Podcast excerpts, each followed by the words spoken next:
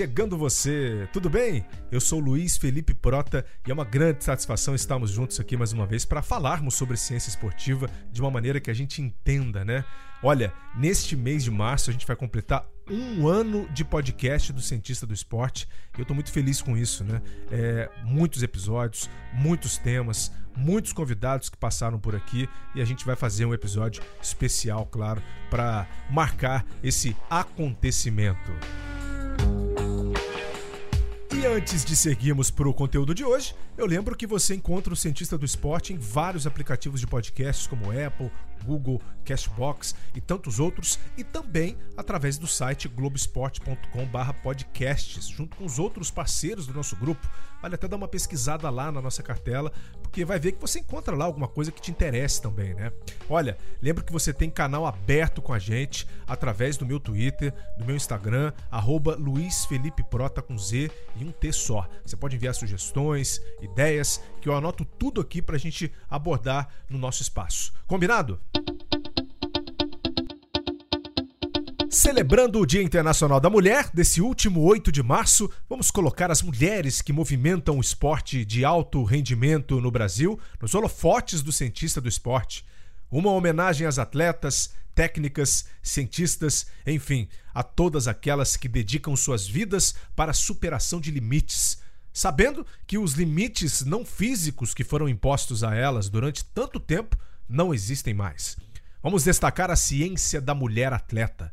Vamos brindar essa ciência com a professora e cientista da Unifesp, médica ginecologista especializada em esporte, a doutora Maíta Araújo. Ela respira o esporte de alto rendimento não só na sua profissão, mas se mantém em forma também como atleta de saltos ornamentais pelo Clube Pinheiros de São Paulo. Neste episódio, Maíta nos faz entender melhor as diferenças na preparação física e a busca pela performance ideal na mulher atleta. Os avanços científicos que podem projetá-las a um desempenho atlético gigantesco nos próximos anos e como recordes mundiais estão sendo superados por elas também nos últimos anos. Falamos sobre o ciclo menstrual e a relação com a performance, a idade do ápice e do declínio físicos. Como o atleta pode encarar a gravidez nos dias de hoje? Os escândalos de assédio no esporte isso tem que acabar. E para fechar, a opinião da cientista sobre os transgêneros no esporte e como isso pode impactar no esporte feminino. Escute a partir de agora. E assim temos na linha hoje, diretamente de São Paulo, a doutora Maíta Araújo. Ela é médica ginecologista e também médica do esporte e que, portanto, olha aí para muitos atletas do Brasil de uma forma diferente, traz um olhar uh, especializado em cima também da ciência esportiva. É com muita satisfação, doutora Maíta, que a gente te recebe aqui no Cientista do Esporte. Tudo bem? Tudo ótimo, eu agradeço muito o convite.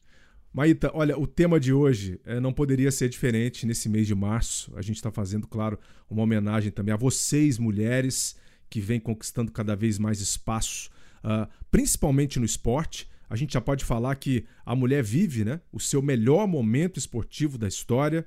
Já na Olimpíada de Tóquio, a gente vai ter aí a maior participação feminina de todos os tempos, com quase metade né, dos participantes sendo mulheres. É, e, e, é muito bacana a gente abordar isso, porque esse crescimento e esse boom que a, que aconteceu nesses últimos anos também, eles têm toda uma, uma explicação. Como é que você vê né, a mulher agora também ocupando, e ainda não chegamos lá, né, mas próximas também de ocuparem o lugar que merecem no mundo esportivo? É, acho que a gente conquistou muita coisa. É, a perspectiva de que realmente em Tóquio nós vamos ter quase 50% de modalidades esportivas por mulheres é praticamente igual, né, o tipo de modalidade.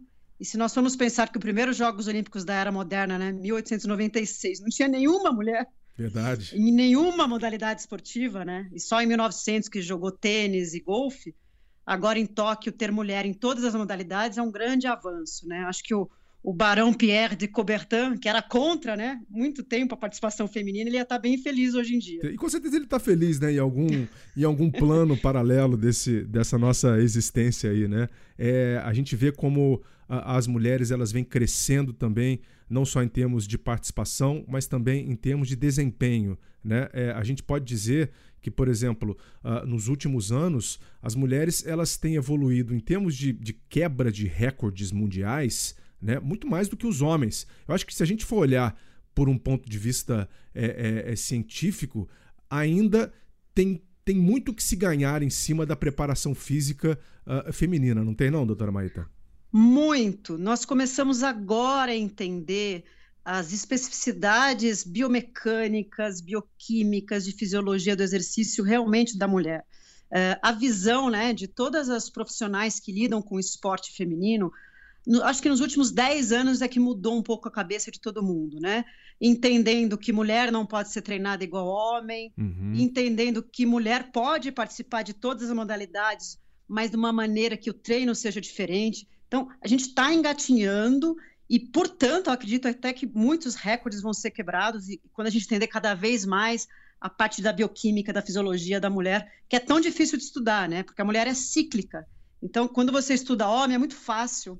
Ele tem as mesmas dosagens hormonais, é tudo igual. A mulher, como tem a ciclicidade uh, da, do ciclo menstrual, ela é muito difícil de ser estudada e, portanto, até de desempenho esportivo. É, a gente olhando, por exemplo, daqui a pouco eu quero entrar com detalhes nessa história também dos hormônios com você, que eu acho que é um, é um capítulo à parte aqui do nosso podcast. Como é que estão os estudos em cima da mulher quando a gente olha para o número de trabalhos, a dedicação de cientistas, quando o tema realmente se torna a mulher? A gente tem estudos de várias maneiras. É, o que mostra um pouco da quebra do paradigma e dos grandes recordes, eu acho que as pessoas começaram a perder um medo, um pouco do medo de que a mulher vai quebrar, sabe? Antigamente a mulher era meio que um cristal, ah, ela não podia. Por exemplo, a primeira maratona, se eu não me engano, foi em, em Los Angeles, né? Isso. Foi aquela cena fatídica da. Com a Gabriela Anderson. nome dela, mas enfim, de que ela chegou quase morrendo, né? E, e, então, as pessoas tinham medo de que as mulheres fossem fazer esporte. E hoje os treinos eles tão, são tão fortes quanto de homens. Então, a partir deste momento, elas começam a desenvolver força muscular, capacidade aeróbica, começam a crescer mais e quebrar os recordes. É, quais são as linhas de pesquisa que a gente tem feito hoje, né, em termos de mulher atleta? A primeira grande linha de pesquisa é em termos de capacidade aeróbia, força e flexibilidade. Então, quanto essas mulheres aguentam e até quando a gente pode ir. Então, isso é pensando em desempenho esportivo. E por um outro lado, que eu acho que é muito importante a gente comentar, é o risco do exercício físico na saúde da mulher. Então, tentar equi equilibrar né, o quanto esta mulher ganha de força, capacidade aeróbia e quanto isso é bom e não chega a ser prejudicial para a mulher, é a dificuldade hoje em termos de ciência do esporte para a mulher atleta. Entendi, mas existe uma diferença desse tipo de risco da mulher para o homem? Como é que a gente eh, enxerga isso? Existe. Existem é, diferenças assim é, anatômicas e fisiológicas. Se a gente for pensar em anatomia, o coração da mulher é menor do que o do homem, a capacidade pulmonar da mulher é menor que a do homem. Uh, em termos muscular, o tipo de fibra muscular são idênticas, né? Então você tem mulher e homem tem o mesmo tipo de fibra tipo 1, que é aquela fibra lenta, aeróbia, Sim. o tipo 2, que é a fibra rápida, mas a quantidade muscular é diferente, né? Óbvio, a proporção de massa magra no homem, na mulher é diferente.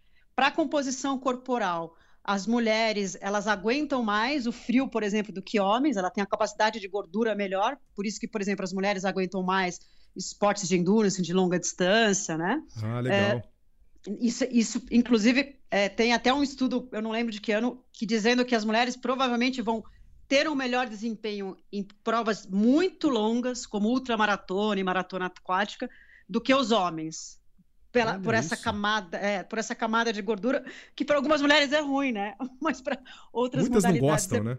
A maioria não gosta. A maioria não mas, gosta. Mas tem vantagem, né? Em algumas modalidades esportivas.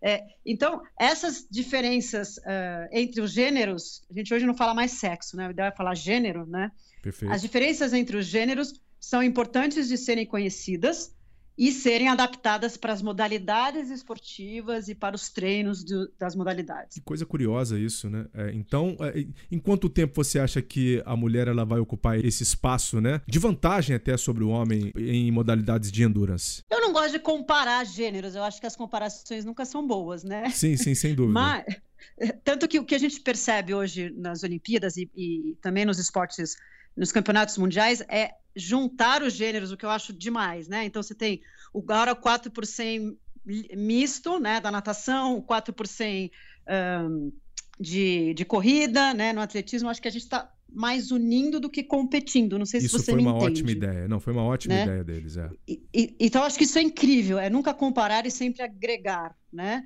É, no nado artístico, por exemplo, agora a gente tem as duplas mistas, né? Então, é, então acho que é difícil a gente dizer se um dia a mulher vai ser melhor do que o homem. Entretanto, em termos de maratona aquática, em termos de corridas de longa distância, eu acho que tem uma perspectiva aí para os próximos cinco anos de que para essas provas as mulheres vão aguentar mais. Olha Sim. só. Que bacana. Sim. Olha, você está me trazendo uma novidade aqui, tá? É claro que quando a gente compara, é, a gente traz aqui uma visão histórica também, né? São, são, são séculos, certo? É. De comparação, né? Homem e mulher. E somente agora, uh, em 2020, que a gente está começando a mudar né, um pouco esse paradigma, mudar também o, o objeto da discussão, esse ponto que você falou de você trazer revezamentos mistos é, é muito legal. É muito legal porque a gente passa a entender agora como as partes elas se somam né? dentro da piscina, numa pista, como um pode complementar o outro. O próprio nado sincronizado né, é um grande exemplo disso como que um pode complementar o outro. E aí, é, em cima disso tudo que a gente conversa, a gente tem que lembrar também dessa grande punição histórica, né, que a mulher sofreu, principalmente aqui no Brasil, por exemplo, durante a ditadura, né, quando elas eram proibidas, vocês eram proibidas realmente de praticar alguns tipos de atividades, né? O jiu-jitsu era um deles, é, futebol, futebol de salão, polo aquático, rugby, alterofilismo. Enfim, é, é, eram, eram regras que também suprimiram durante muito tempo o, o desenvolvimento do esporte feminino.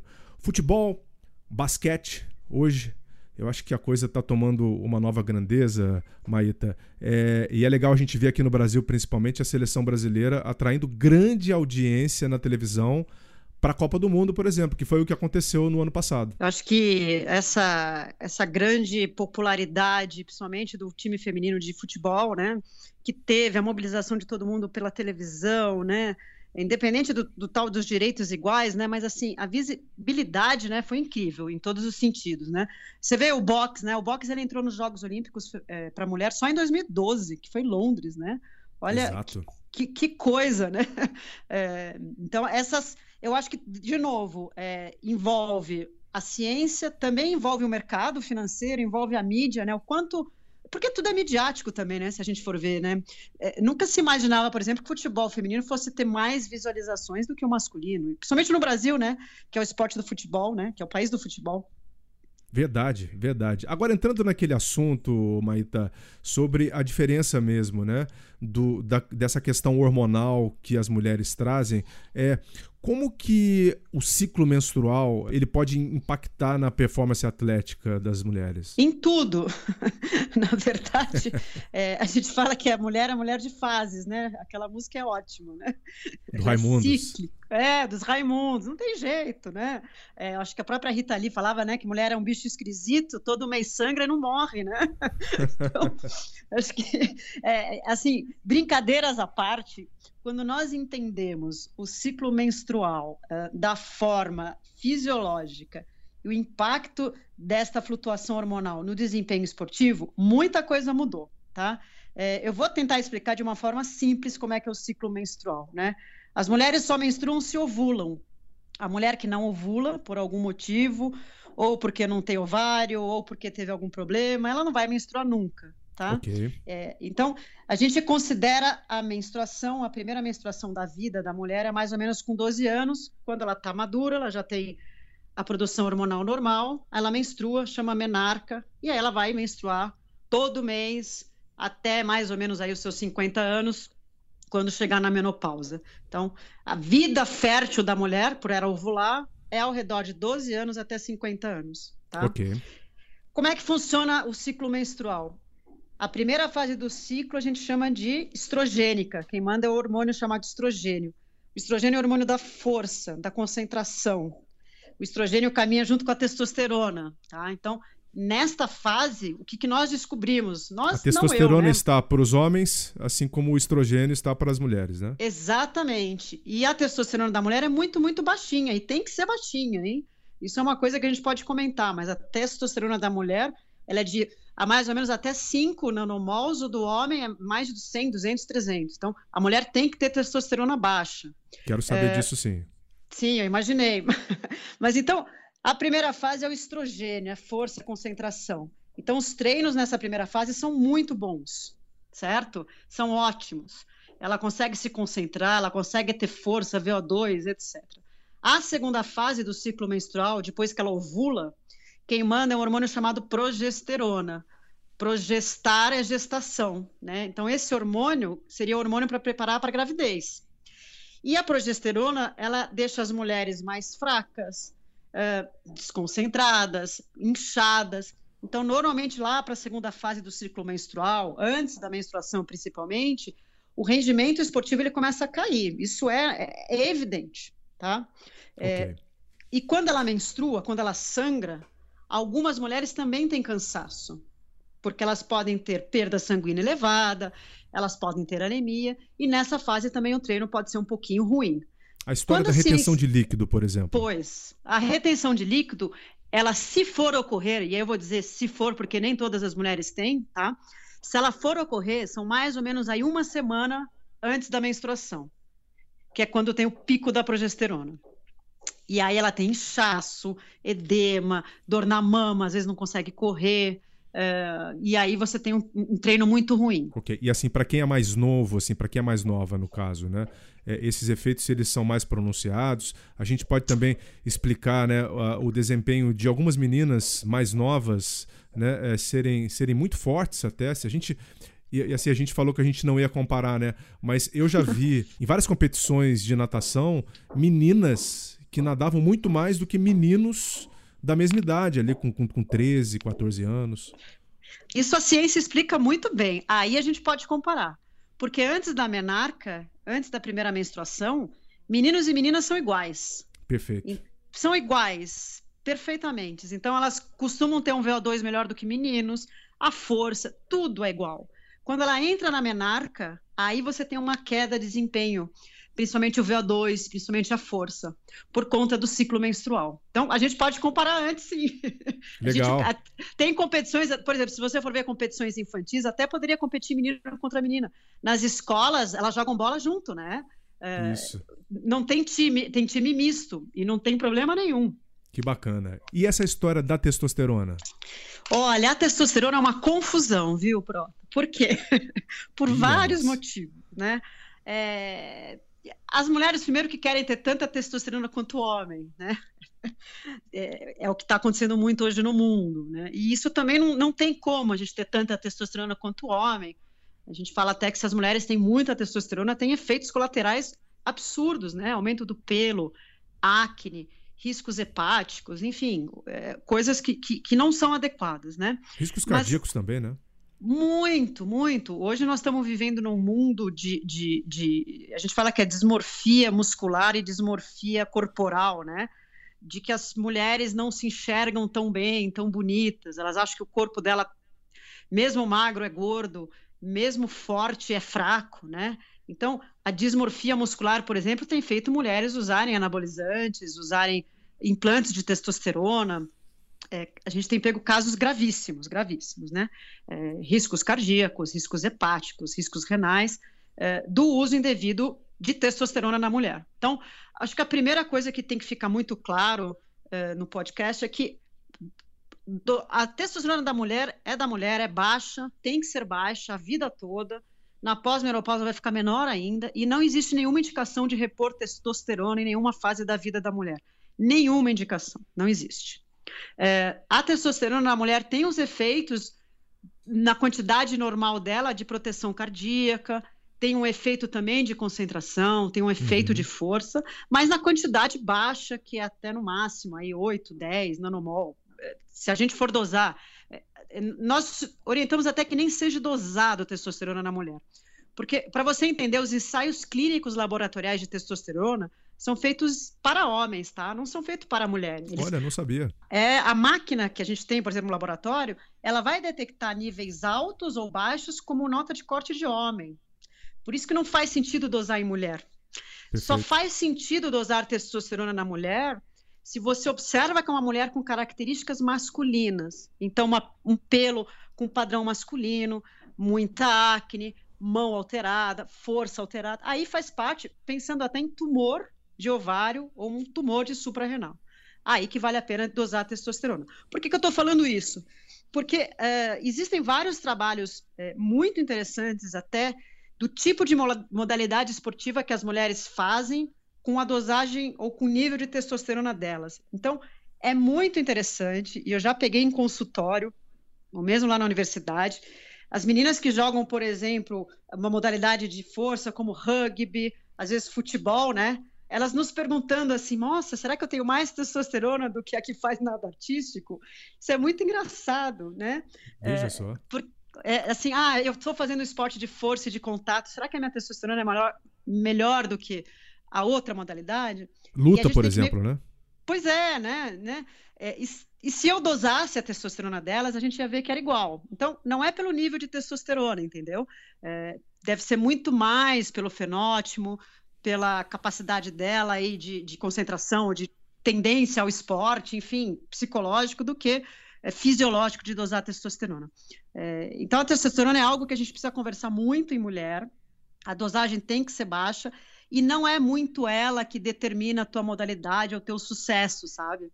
É muito mais aqueles múltiplos fatores de desempenho esportivo, como capacidade aeróbia, como teu tipo de músculo, teu tipo de treino e até a genética, né? Que legal. Tem todo esse componente psicológico também que é importante, esse componente comportamental, né, de atitude também, como que a, a pessoa ou atleta ela encara uh, determinada modalidade, como ela consegue se desenvolver em determinada modalidade, né? E aí entra também esse ponto genético, né, que você trouxe aqui pra gente. Mas é interessante a gente saber disso. Mas eu quero saber uma outra coisa, já que a gente começou a falar de testosterona, né? Qual que é a idade em que a mulher pode chegar no seu ápice físico? Que perguntinha, hein? Olha. Difícil. Difícil, porque depende da modalidade, Uh, por exemplo, nós temos muitas atletas que fazem ultramaratona lá no ambulatório e elas atingem o seu auge na pós-menopausa. Por quê? Vem de, novo, né, vem de novo a parte psicológica. Normalmente, quem faz ultramaratona, as mulheres, tá? Elas já fizeram corrida de 5, de 10, meia maratona, maratona, e agora elas se sentem, do ponto de vista psicológico, tão tranquilas e tão focadas que elas conseguem treinar para uma ultra. Então, a média de idade das minhas atletas de ultramaratona, por exemplo, é tudo pós-menopausa, acima de 45, 60 anos, quase 50, 50 anos. Então, elas na outra maratona o auge é depois dos 50, 40, 45. Sensacional. É, então, e é algo que a gente também não sabia. A gente foi estudando essas atletas que foram passando conosco lá no ambulatório. Agora, se nós formos pegar esportes de força, é, se você for pegar sprint, 100 metros, é, enfim, ou levantamento de peso, aí tem a ver com a época é, mais fértil da mulher, né? Que seria aí dos, sei lá, vamos pensar dos 12 anos até no máximo uns 35, 40, no máximo, assim, 35 anos seria o auge. Acho que seria ao redor dos 20 anos, que é a época até 34 anos é o pico mais fértil da mulher. Então, ali sim, você tem muito estrogênio, você tem testosterona boa, seria o ápice da, das modalidades de, de, força e de sprint, por exemplo. Bem, a gente tem o exemplo da Dara Torres, é, uma ex-nadadora norte-americana, que foi a mais velha a vencer né, ou ganhar uma medalha olímpica, foi nos 50 metros nado livre, uma prova de explosão, e aos 41 anos ela conseguiu uma medalha de prata ou seja, algo também inacreditável. A gente falando aqui de idade, é, de limite, mas ela não teve limite nesse caso, né? Ela, vamos dizer que ela tenha quebrado aqui um, um paradigma, né? De que a gente pode é. ter uma idade limite para praticar um esporte de explosão, uma modalidade de explosão, como foi o caso dos 50 metros. É. Mas olha que interessante, se a gente for colocar na curva de Gauss, né, já que estamos falando de ciência, ela está fora da curva de Gauss, né? Completamente. Porque ela é uma, uma em, em tantas, né? E uma outra coisa que eu acho que é importante comentar sobre o, o, o, o ápice né, do esporte de alto rendimento nas mulheres é a maternidade. Então, muitas param por um tempo para gestar, parir e depois tentar ou conseguir voltar. A gente tem vários exemplos. Ela é um exemplo, se eu não me engano, a Dara teve filho e depois voltou uh, a competir em alto rendimento mesmo com o filho, né? Também. A gente é. tem a, a, a Ona Carbonel, se não me engano, agora do nado artístico, que estava classificado para Tóquio e, e anunciou o ano passado, ela, ela é da Espanha, foi vice-campeã mundial, e ela anunciou que ia parar para engravidar e agora engravidou e, enfim, com todas as possibilidades de medalha olímpica em Tóquio. Mas ela optou por gestar porque está lá com seus 20 e poucos anos. Então, isso, isto na mulher, eu não diria que é um empecilho, mas, mas é algo que as mulheres atletas elas têm que levar em consideração, sim. Isto é um fato. Vamos entrar então nesse assunto da gravidez e a alta performance, né? Você já deu aí dois exemplos. Temos também a Serena Williams, né? Que em 2017 ela disputou uma competição estando grávida, né? Ela ficou sabendo muito em cima do aberto da Austrália em 2017, que estava esperando, né, o seu filho, uh, competiu com algumas poucas semanas, ganhou essa competição e depois, claro, tirou aí um, um tempo off também para tomar conta disso. Mas o que, que a gente sabe hoje é, sobre gravidez e performance? A gente sabe muita coisa. Isso é muito bom. É, antigamente as mulheres não, não podiam correr, não podiam nadar, não podiam fazer nada porque diziam que iam abortar, né? Que o esporte ia fazer um abortamento. Isso não é verdade, isso é mentira.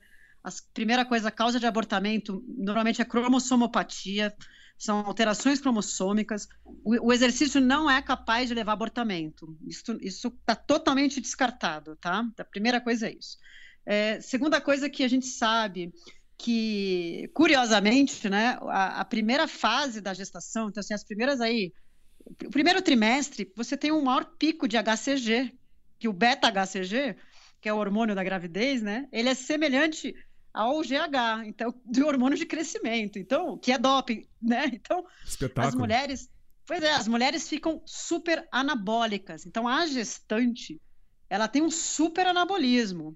Então, na, por exemplo, Serena Williams ganhou competição. A gente tem vários exemplos de mulheres que venceram Jogos Olímpicos grávidas, um, em modalidade, diversas modalidades. Eu acho que tem, tem, uma jogadora de vôlei de praia, acho que a Carrie Walsh ganhou duas vezes grávida, se não me engano. A primeira, e... a segunda medalha dela, ela tinha tido filho. Ah, então, Na terceira é, é, medalha de ouro, ela estava grávida. Pois, exato. Eu acho que a Ana Moser também, se eu não me engano, isso na década de 80, chegou a treinar e competir grávida, ela só parou porque a sociedade dizia que ela ia abortar, enfim. Não sei se você lembra disso. É, então, olha só que interessante. É, primeiro, a gestação é anabólica, portanto, você tem um VO2 ótimo, uma força ótima, como se você tivesse com um doping fisiológico, né? Sim até o, mais ou menos aí o primeiro trimestre, o útero ele está abaixo da sínfise pública, então você não tem nenhuma barriguinha, você não tem nenhuma alteração uh, biomecânica de, de nada, nada, nada, nada. O que, o que a atleta vai ter no máximo é um enjoo, e aí ela vai treinar ou não de acordo com esse enjoo.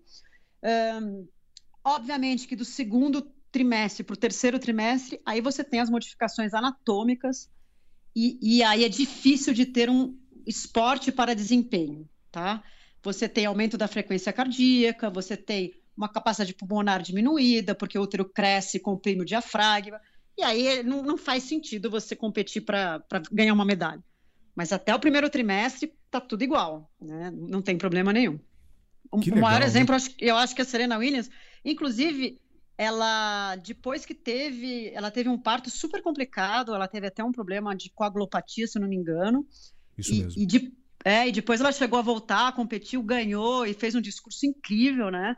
Uh, enfim, até criticaram que ela estava mais obesa e ela estava amamentando. Então, ainda existem essas críticas, mas está caindo totalmente por terra, né? Exercício na gestação e exercício no puerpério, que é depois do parto. Bom saber disso. Já que está caindo por terra, vamos trazer então esse tema aqui para discussão, porque a gente sabe que a Serena também é um ser fora da curva. né? É uma alienígena, a gente poderia chamar desse jeito. O que ela vem fazendo desde 2012, 2013 é algo uh, que chama é. muita atenção, certo? Mas qual seria de fato a fase mais delicada para mulher, para atleta de alta performance, Maíta?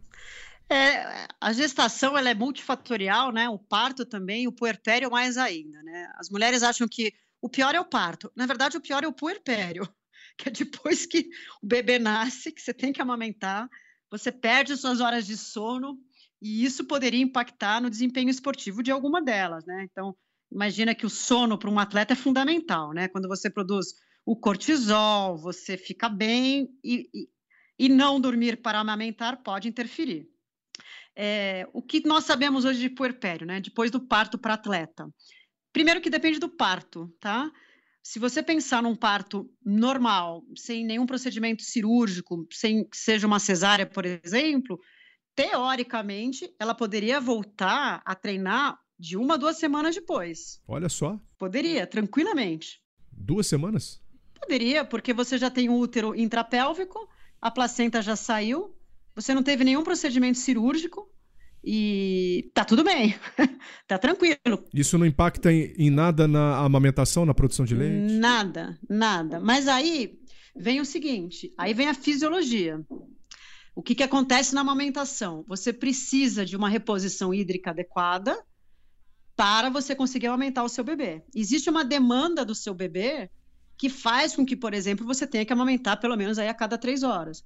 Então, treinar nesta fase, fisiologicamente, é um pouco mais difícil, mas tem como fazer isso. Tanto que tem atletas que fazem isso.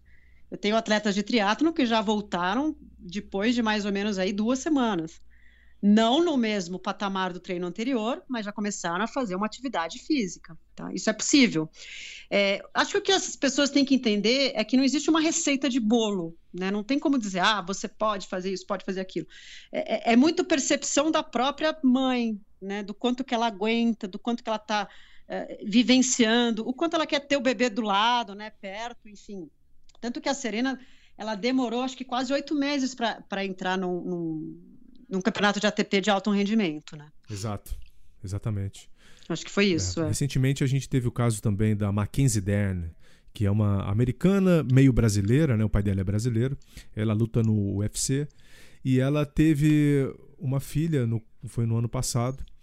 Uh, cinco meses depois ela já estava com luta marcada e, e foi lutar com, contra a Amanda, uh, Amanda Ribas. Ela acabou perdendo a luta, a luta foi para decisão mas é, muito se falava, né? Que ela assumiu o risco também, né? De ir para um esporte de contato, mesmo depois da gravidez, ela estava amamentando também, dividindo, fazendo essa, essa vida de mãe, que eu sei, eu tenho dois filhos aqui, eu sei exatamente o que minha mulher passou. Isso. Né? É, toda a dificuldade, eu acho que o peso fica muito em cima da mulher, é até em alguns momentos desumano. E, e ela resolveu partir para cima encarar esse novo desafio e acredito que ela teve um saldo positivo apesar da derrota, né? Mas olha que interessante, do ponto de vista fisiológico e anatômico, cinco meses pós-parto já está tudo no lugar. Quer dizer, o útero voltou para a cavidade pélvica, o pulmão está ok, né? Tá tudo ok. Do ponto de vista de, de, de, de amamentação, você teoricamente a sua amamentação ela tem que ser efetiva até os seis meses. Mas a gente sabe que nem todas amamentam efetivamente até os seis meses. Então, olha que interessante, né? É, ela talvez tenha sido criticada, mas do ponto de vista médico, fisiologicamente está tudo ok. Está liberada. É muito mais a, né, a percepção da mulher, né? Do quanto ela consegue ou quer enfrentar aquilo e excluindo a sociedade que vai criticar ou não, né? É, eu acho que é muito mais isso do que a fisiologia e a anatomia que ela está no puerpério tardio. Cinco meses já é um puerpério tardio, já está tudo no lugar. Né? Exato. Bom, que legal. Muito bom saber disso. Eu acho que você também traz uma informação que quebra um, um paradigma é, que existe na cabeça de muita gente, né? Muita gente que acompanha esporte mesmo, né? E que quando escuta esse tipo de história fica na dúvida, fala: poxa, não é possível, não é possível que a Serena voltou agora, não é possível que a Serena competiu grávida, que a Carrie Walsh também competiu grávida. Né? Bacana a gente ter esse seu depoimento aqui, viu, Maíta? É, a gente viveu aí um ano de 2019 agora com, com muitos escândalos também de abuso. Né? Abuso em todas as esferas. Uh, abuso sexual infantil, abuso de atletas mulheres mesmo, e muitas delas resolveram falar. Um exemplo que eu queria pegar é o exemplo da Simone Biles, que foi assediada durante muito tempo, né, da sua infância, e mesmo assim ela conseguiu passar por cima de todos esses problemas com um gigantismo inacreditável para se tornar uma das maiores ginastas de todos os tempos. Como é que você, né, como mulher também, como é que você entende uh, como ela conseguiu fazer isso, superar todas essas barreiras, uh, esse grande uh, fantasma né, que sempre perseguiu ela? É, eu acho que o principal vantagem e qualidade do atleta chama-se resiliência, né? A resiliência é aquela capacidade de você enfrentar as maiores adversidades possíveis uh, em todas as esferas que podem te acometer, né? O abuso sexual, o abuso moral no esporte, ele existe há muito tempo, Sim, né? Infelizmente. É, sempre é, infelizmente, eu sou ex-atleta, é, eu vivi com atletas. Na verdade, eu sou atleta ainda, eu sou atleta master. Eu falo que eu sou pangaré. Eu ainda treino saltos ornamentais. É, a gente tem um grupo de atletas no Clube Pinheiros. A gente treina e eu vejo uh, agora uma visão mais médica e de, de e vendo todas essas coisas de abuso. Quanto, primeiro, é difícil ser técnico, eu acho que tem esses dois lados, é, principalmente técnico homem treinando mulheres o que pode, o que não pode, né? onde coloca a mão, o que, que faz, o que não faz. E o quanto, infelizmente, muitos maus profissionais utilizam deste poder, que isto é um poder, é inerente, né? É, a profissão, e, e assim, eu sou ex-atleta, eu vivia muito mais no clube do que na minha casa. O quanto esta imagem do técnico, ou então, às vezes, até do profissional de saúde, tem sobre o atleta. É um poder incrível que tem que ser muito bem manejado, né? com ética, é, com sabedoria. E ela é um exemplo do quanto ela deve ter sofrido e passado e, e, e, e conseguiu dar a volta por cima com todas as medalhas, e é um exemplo. Ela e todas as outras também que falaram sobre, né? É, o Brasil tem falado, acho que a gente ainda está aquém de muita coisa, é, e cabe a nós, profissionais da saúde, profissionais que lidam com esporte, primeiro, lidar bem com a ética e não ser uh, conivente com abusos, tá? Nós temos casos também no ambulatório de abusos de técnico que a gente entra em contato, a gente, é, é, como lá nós somos ginecologistas, né, e médico do esporte, a abertura dessas meninas é muito mais fácil e a gente tem se preocupado muito em trazer a família, em trazer a, a criança ou a mulher para dentro para a gente, para a gente ajudar, né? Acho que todos nós somos responsáveis por isso.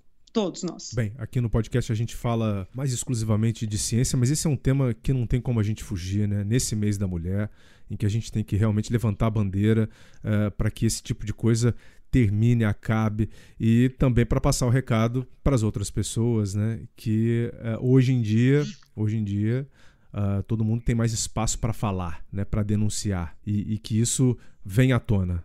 A gente chama muito de, acho que um termo muito lindo que tem aí no mundo é a segurança no esporte, né? Chama Safe in Sport. Tem várias bandeiras aí no mundo de, de, que a segurança significa o seguinte: se eu estou num ambiente esportivo, seja num clube, numa academia, eu tenho que estar segura de várias coisas. Eu tenho que estar segura do ponto de vista moral, ético, uh, dos uniformes, uh, da limpeza do meu ambiente que eu treino, dos meus colegas. Então, a segurança no esporte envolve todo aquele teu ambiente de treino e outras coisas além, né? É isso que a gente tem que bater na tecla. E para as mulheres, mais ainda. É a segurança no teu esporte. Perfeito, Maíta. Para a gente entrar agora aqui na reta final do nosso episódio de hoje, queria falar com você sobre transgêneros no esporte. Eu acho que é um tema que está muito badalado hoje, exatamente pelo número de pessoas que tem sim manifestado a sua vontade de mudança de gênero, né? Uh, vamos começar falando aqui das mulheres transgêneros, certo? Ou seja, homens que, que decidem em determinado momento da vida uh, se transformarem em mulher. Qual o impacto que você acha que isso pode ter no esporte feminino a longo prazo, Maíta? Olha, é muita coisa para a gente falar sobre transgênero, né? É, acho que a primeira coisa sobre as definições as pessoas ainda têm muita dificuldade de entender o que é gênero, o que é sexo, né, ou sexualidade, o que é expressão de gênero, enfim. Então, a mulher trans, como você falou, é aquela que nasce homem, que não se identifica com o gênero masculino e ela se transforma em mulher, né? Isso. Então ela tem um cariótipo, ela tem um cariótipo XY, então ela nasceu com testículo, ela tem uh, a gônada masculina, pênis, enfim, e aí ela não se identifica e faz a transição. Acho que em termos de esporte, também é muito no começo, tá? É... Qual é o problema do transgênero no esporte, principalmente a mulher trans? A transição quando feita tardiamente, que é a maior crítica, acho que é a maior complicação que tem hoje em dia no Comitê Olímpico, ou mesmo na IAF, que é da, do atletismo, quando a transição é feita tardia, talvez a gente tenha um problema por conta daquilo que nós comentamos no começo, né? É, em que você já tem um coração maior, em que você tem um pulmão maior, o teu músculo é maior, né? Embora seja histologicamente igual, a capacidade é diferente. Então, acho que quando a transição é tardia, mesmo que a gente considere a nota de corte, o nível hormonal, né, que é a testosterona. Então, por exemplo, a mulher trans, hoje, para competir nos Jogos Olímpicos, ela tem que ter um nível hormonal baixinho, se não me engano, é 0,5, 0,05 milimols por, por litro, isso aí, tá? Isso aí. Se a gente considerar nanomols. só o nível da testosterona, 5, pois é, 5 nanomols, né? Se a gente considerar só esse valorzinho 5, talvez ele seja falho, por quê? Porque, como ela já fez a transição tardia, ela já tem o coração maior, o pulmão maior e o músculo maior. Então, talvez dependendo para alguns esportes, e aí agora estou pensando do outro lado, né? Não na mulher trans, mas na mulher-mulher. Eu, eu, não estou aqui dizendo que é unfair ou fair, né? Eu, eu, sou, eu sou a pessoa mais inclusiva possível. Mas vamos pensar numa modalidade, por exemplo, box. Então, talvez nesse tipo de modalidade não seja tão seguro para a mulher. Deu para entender? Claro. Acho que agora vem de novo a segurança. Para a segurança da mulher. Perfeito. Ok. Agora, se eu pensar, sei lá, numa natação, uh, no vôlei, que foi a maior confusão da Tiffany, né? Que ela é uma numa equipe de, de cinco, seis, não sei, né? Se, se, se acaba sendo injusto. Você me entende? Acho que não sei se acaba sendo injusto. Então, acho que a primeira coisa é quando é a transição, se é feita tardia, e a segunda coisa é a modalidade esportiva. Então, hoje, a gente tem muita dúvida. O que, que eu acho que vai acontecer no futuro? Eu, eu não acho que vai ter. Muita gente fala que vai ter classes de transgênero, né, como tem no esporte paralímpico, né, que a gente tem S1, S2, T1, T2. Eu acho que vai ter uma necessidade de uma transição mais cedo. Então, por exemplo, o que a gente faz hoje na USP, na Unifesp? As, as crianças já podem se identificar como alteração de gênero, uma tendência a, tá? Não estou dizendo que é. A partir de dois anos você já tem sinais de que pode ser, certo? A gente não faz absolutamente nada, certo? Sim. Não faz nada. Mais ou menos aí com oito anos já existe realmente uma tendência a ser um transgênero. Os estudos mostram que sim. A gente também não faz nada, mas a gente bloqueia o eixo. Dá para entender? Então, com oito anos, que é aquela idade que meninos podem jogar com meninas, que está todo mundo igual, nós bloqueamos o eixo. Você não está dando nem testosterona, nem progesterona ou estrogênio, mas você bloqueia para que com 11 anos esse indivíduo, seja gênero feminino ou masculino, ele se decida para um dois lados. E aí eu acho que vai ficar justo. Nesse sentido, vai ser justo de ponto de vista científico, porque ele está bloqueado por um tempo, com 12 anos, que seria a idade da menarca, por exemplo, ou da pubarca nos casos dos meninos, você para de bloquear o eixo e entra com estrogênio ou testosterona. Aí eu acho que vai ficar justo. Já tem estudos americanos, tem uma pesquisadora que é transgênera, ela é mulher trans, ela está estudando transgêneros na natação e ela tem feito ecocardiograma em crianças, uh, meninos, né, que estão transformando em meninas, e ela tem visto, por exemplo, já uma alteração uh, da capacidade cardíaca, ficando menor do que nos meninos, ou seja, ficando mais igual, entendeu? Então já existem estudos nesse sentido. Porque não passa por aquela fase de maturação e não tem o boom da testosterona, né, que os meninos costumam ter Ex com 15, 16 anos. Exatamente. Então, o que eu posso te dizer hoje? Hoje a gente está muito no começo, hoje a nota de corte realmente ela é a testosterona, que não é um, de novo, não é um, uma boa nota de corte. é, e, e, as transições estão sendo feitas tardiamente. Então, acho que quando as transições começarem a ser feitas precocemente, é que a gente vai poder co comentar sobre se tem vantagem, se não tem vantagem, né? O Comitê Olímpico, ele é super político, né? E eu acho que essa beleza do esporte também, sabe? Você é, não ter alteração de gênero, de classe social, de religião, é o movimento mais lindo do, do, do ano, né? A cada quatro anos a paz aparece, né? Então é muito inclusivo e eu acho que tem que ser inclusivo realmente, mas com segurança. É, é essa a minha opinião. Que depoimento. Está registrado aqui no nosso podcast é uma pesquisadora, a doutora Maíta Araújo, que acompanha de perto também todo esse processo. É muito legal. Maíta, a gente vai encerrando aqui o nosso podcast. Agradeço demais as suas opiniões, mas eu quero um último pitaco aqui. Para onde você acha que vai ainda o esporte feminino nos próximos 10 anos? Olha, eu acho que as mulheres vão ganhar mais medalhas que os homens. Eu acho que o Brasil tem um potencial de esporte feminino muito grande. É, né, a gente tem muita coisa aparecendo. As chances de medalhas agora, nossas também do Brasil, são enormes, né? Com a Ana Marcela, com o vôlei, enfim. E eu acho que tem tendência de que, primeiro, as mulheres participarem de todas as modalidades esportivas, as mulheres estarem competindo não de igual, mas, como você falou, complementando e abrilhantando o esporte e trazendo também à tona de que ela é capaz de fazer, de que ela é capaz de resolver as coisas também mantendo o componente feminino, né? Que é algo também muito, às vezes, criticado, né? É, eu acho que é, é, esse é o futuro do esporte feminino no Brasil e no mundo. Doutora Maíta Araújo, muito obrigado.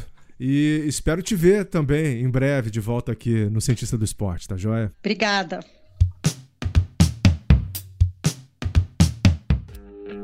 Muito bem, muito legal. Olha, aprendi muito aqui com essa conversa com a Maíta. É, esclareceu muitos pontos para mim.